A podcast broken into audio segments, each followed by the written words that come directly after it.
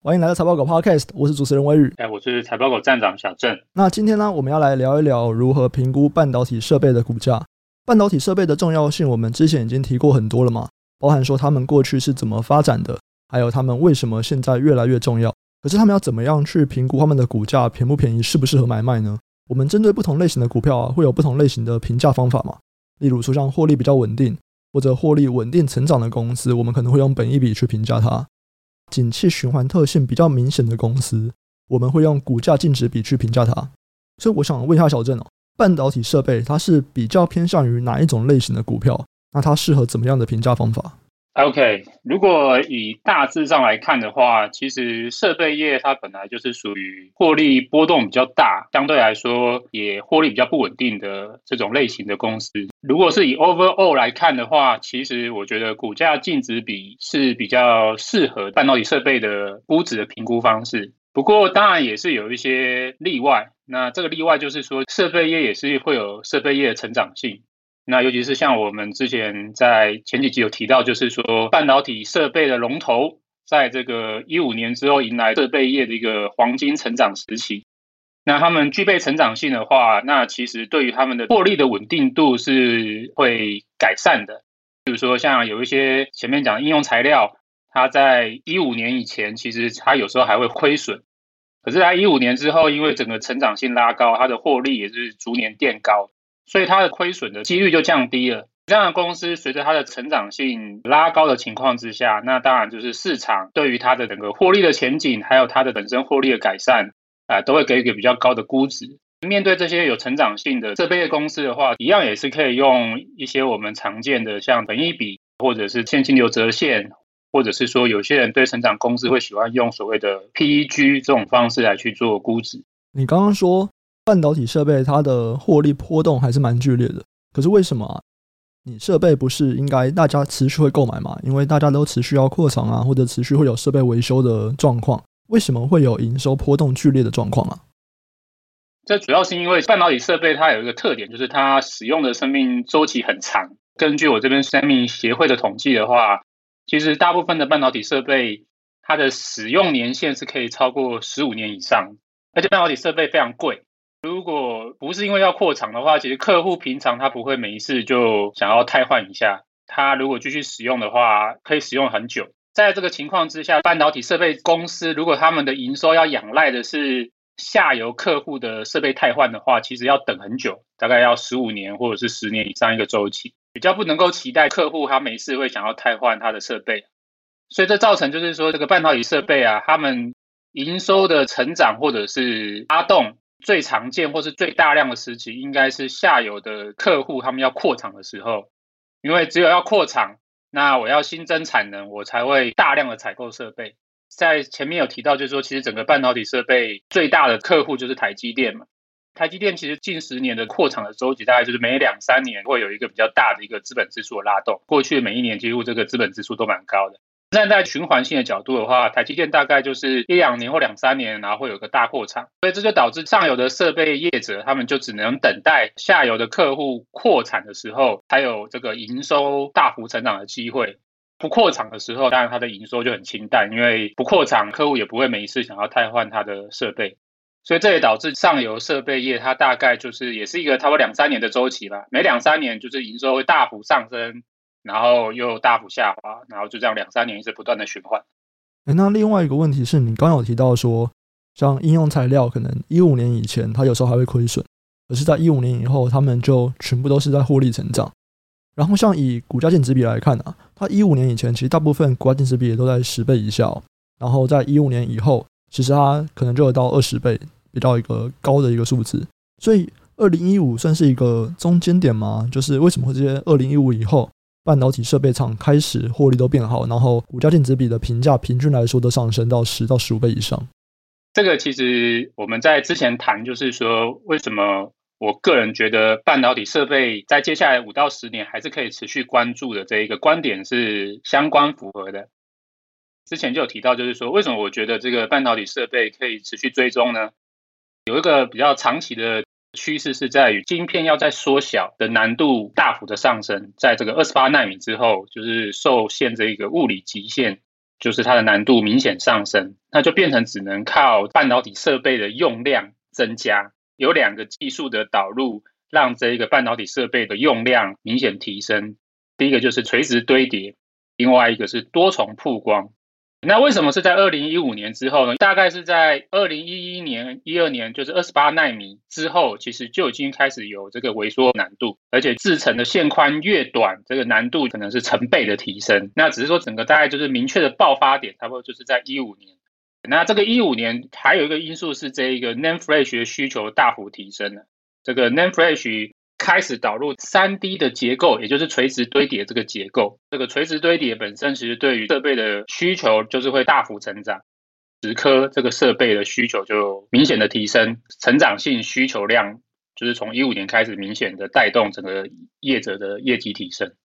你刚刚这边讲的是说，因为技术难度提高嘛，所以带动了半导体设备它的需求提高。那我这边有看到另外两个可能的原因呢、我不知道它的影响多大，那我就讲给你听，然后你来看看说，诶，这两个原因它的影响大不大？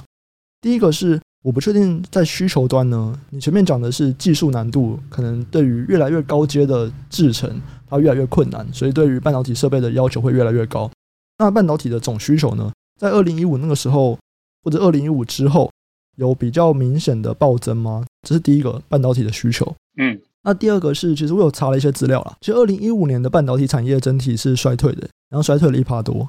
可是，在二零一五年发生了另外一件事情，就是有非常多起并购案件，很像他们二零一五年半导体产业他们自己互相整并的金额，其实是远高过过去几年的。那在整并这部分，对于半导体设备的获利变好有影响吗？所以大概就是这两个，一个是半导体的需求，另外一个是他们业内的整并，这两个东西有影响到他们的获利吗？OK。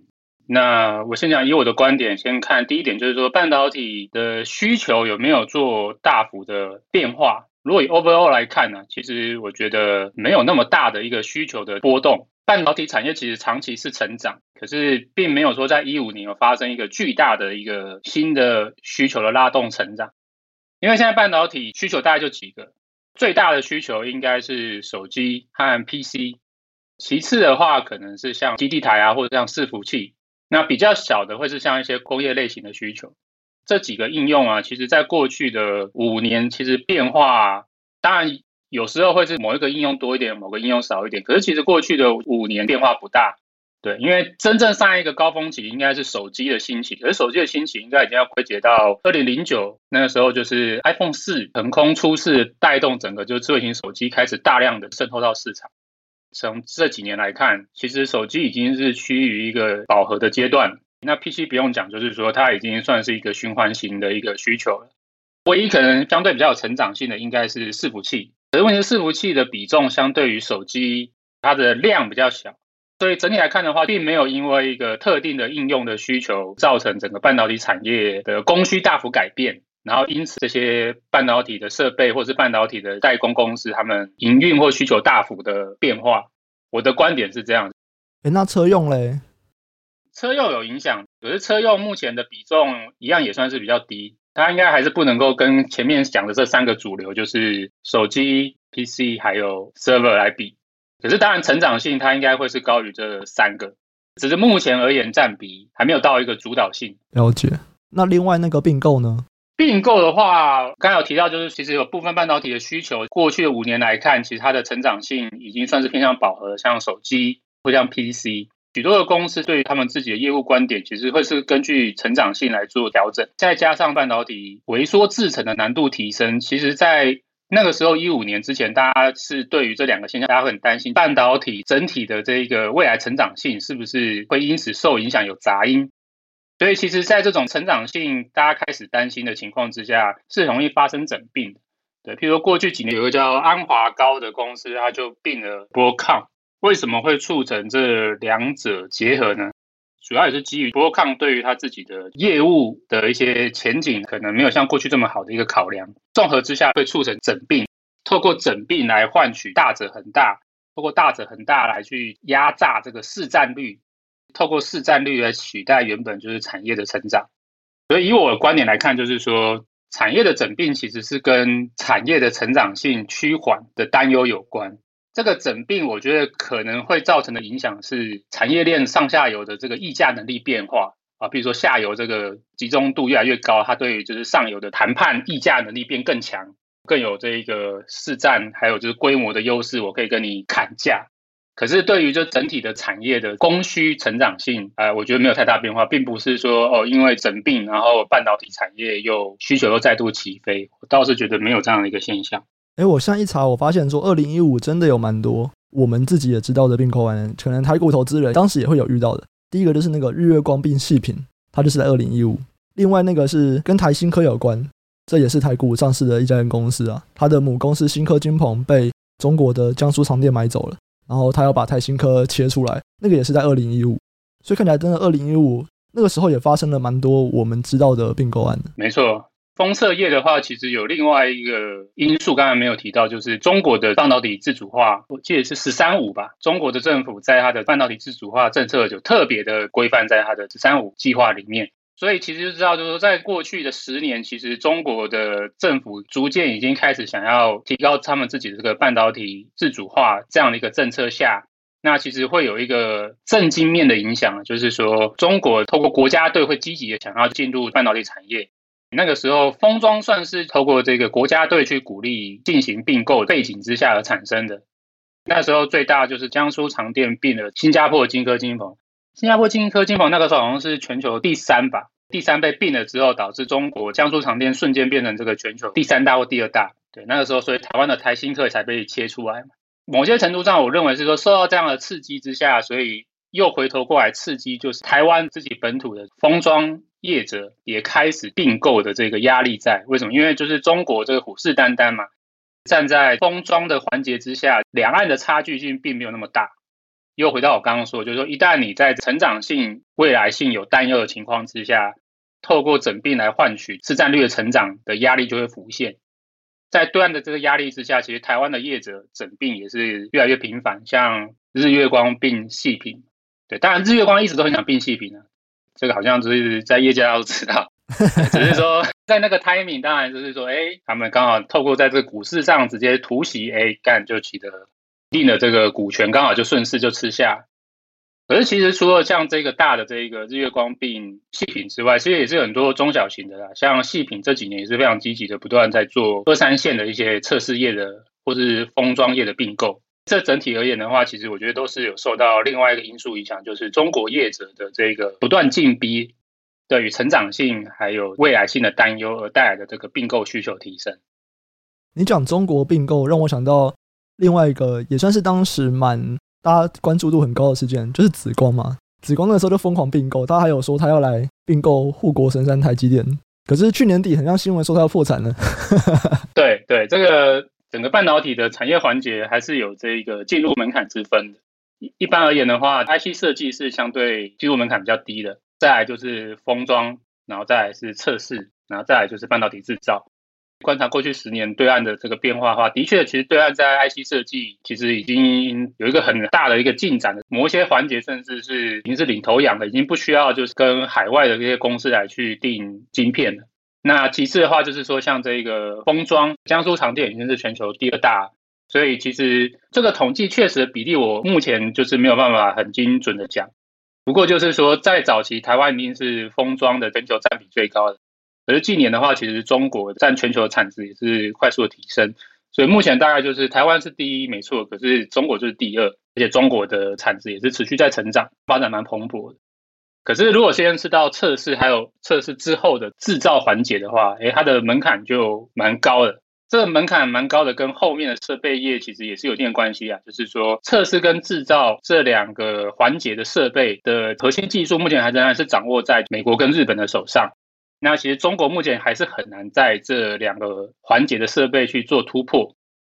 这也导致，就是说他们在制造跟测试的环节没有办法像在设计还有封装的环节进行的这么顺利。在这样的背景之下，我觉得是为什么？就是说，哎，一五年那个时候有江苏长电这么漂亮的一个案子，带动他们封测业的市占率大幅提升。可是为什么过去五年紫光在半导体制造的一些并购或努力，看起来还是没有去突破台湾或者是三星在这个记忆体或者是逻辑 IC 上的市占率？最主要还是在半导体的不一样的环节，它的进入门槛不同是有关的。好，那回到今天我们对于评价的主题啊，其实现在几个半导体龙头，它的本益比都已经三十倍左右了，这不会有点太高了吗？现在感觉并不是很适合进场吧？没错，哈 哈这直接就是一个没错。好，那这里就结束了。哎，对，没错。当然就是说，其实我在这整个系列我提到嘛，我们这个系列是美股看台股，台股看美股嘛，对不对？所以说，哎，这个美股的公司它很高，不值得投资。我的确觉得它目前很贵，我根本不会想要去买。可是这不代表就是说它不值得关心。为什么？因为这些美股龙头其实对于台股的很多公司是有影响的，所以追踪这些美股的公司是反过来看。台湾的一些族群，他们的表现是不是有机会？所以，如果是先讲美股族群的话，我觉得这些美股半导体龙头，对，我觉得它变高了。可是，台湾还是有很多族群营运的变化是跟随着这些半导体设备龙头的，所以我觉得我还是会去持续关注它。哎，你的意思是说，有一点像是看美股那边的数据作为台股这边的领先指标，是不是？对啊，就像说我们要看这些设备龙头的变化，我们是先看台积电。可是这些半导体设备龙头未来的变化，它又会反过来影响台股的设备族群，然后还有半导体工程族群。这边可不可以讲详细一点？就是大概它的整个顺序是怎么样？因为如果站在产业链的角度啊，这个是以供需的角度，我这边跟一般对于这个半导体产业的上下游的这个分类比较不一样。我这边是以客户供应链的角度来看，半导体制造、晶圆代工这个环节，它就是设备业的客户，所以它是比较下游。那这些设备业，他们可能也会需要一些部分代工，比如说他们有一些组装设备的组装，或设备零组件的制造，他也会在委外给亚洲的一些配合的协作代工厂。对于这些就是设备零组件的制造，或是设备的组装，那这些半导体设备龙头，它就是客户。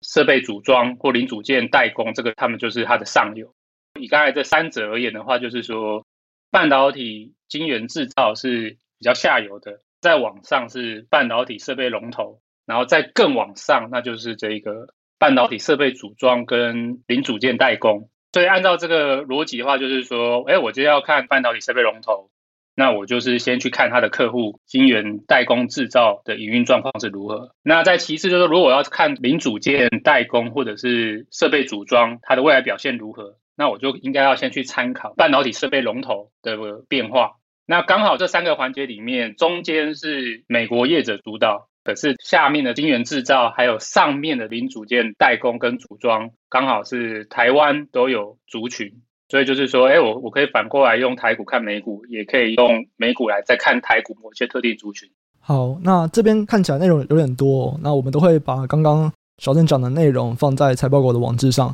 所以，如果想要再重复复习的，或者是想要用看的，可以到财报狗网志上面去看我们整理的文章。小郑这边有没有办法帮我们摘几个可能你平常就会看的指标，然后作为可能哪些公司的领先指标的参考？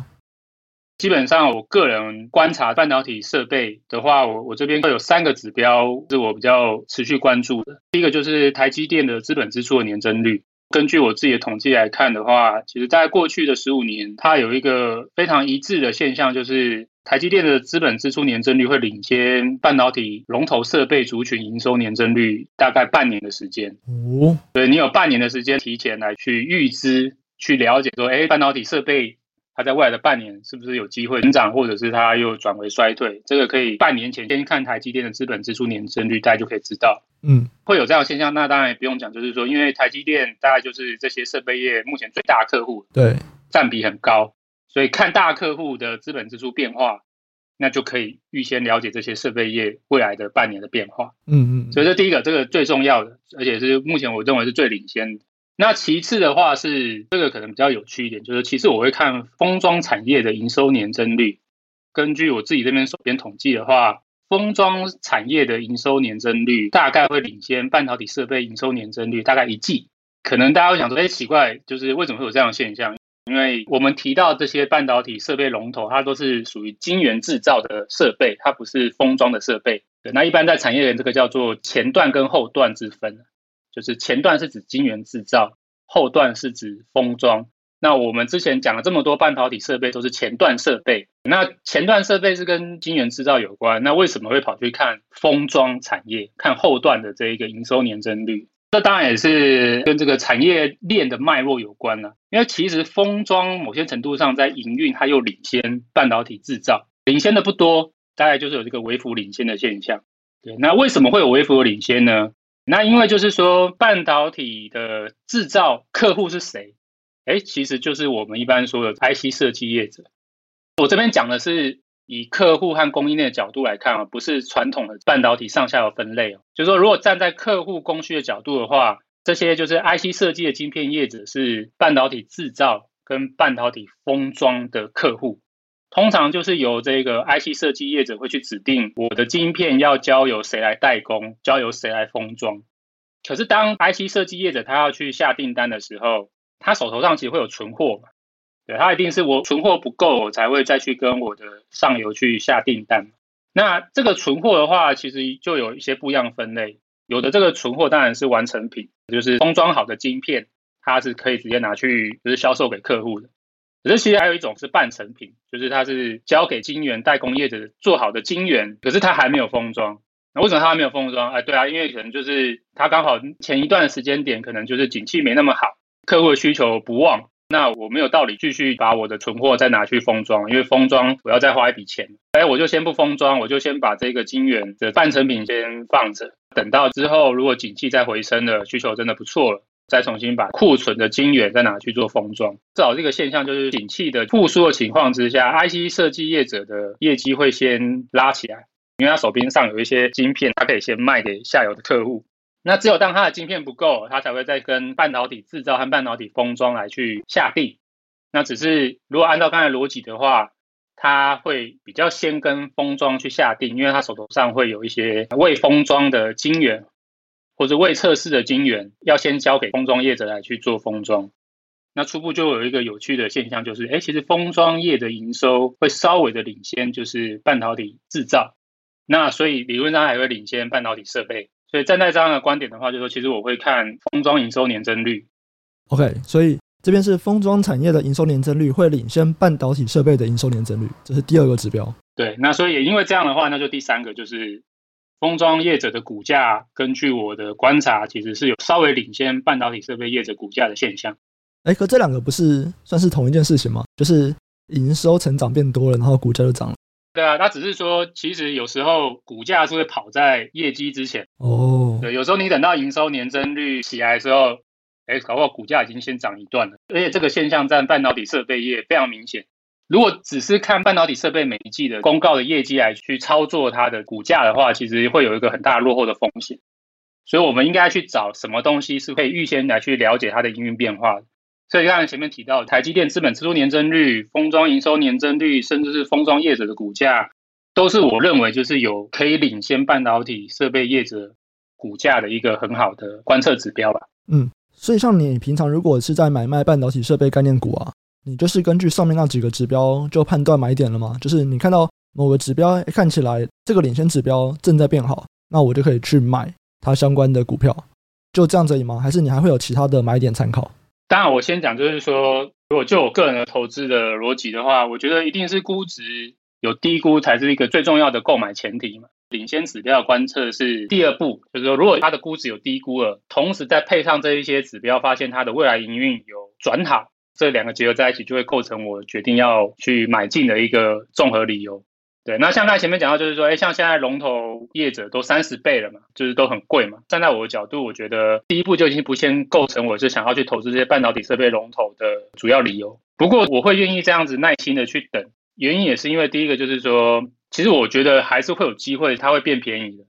虽然大家现在看这个半导体设备龙头，觉得哇，好像只会一直很贵，一直很好，可是其实因为这些设备业者他们的业绩波动很大。所以其实他们的股价的波动也是蛮大。你虽然说这些龙头一五年之后成长性都很好，可是如果我们去看二零一九那个时候整体半导体产业景气下滑的时候，这些龙头业者的本益比也是有被杀到十倍出头。那我刚刚提到有说，我觉得半导体大概就两三年就是一个循环，我是会愿意耐心等个两三年。如果整个这个景气波动而造成这些设备龙头，估值在下杀，杀到可能就是我自己是抓到差不多十五倍的上下的话，就觉得可以开始持续关注，因为这代表低估了一个机会。你的十五倍是本一比吗？当然本一比啊，这个股价净值比十五倍好像没什么意思。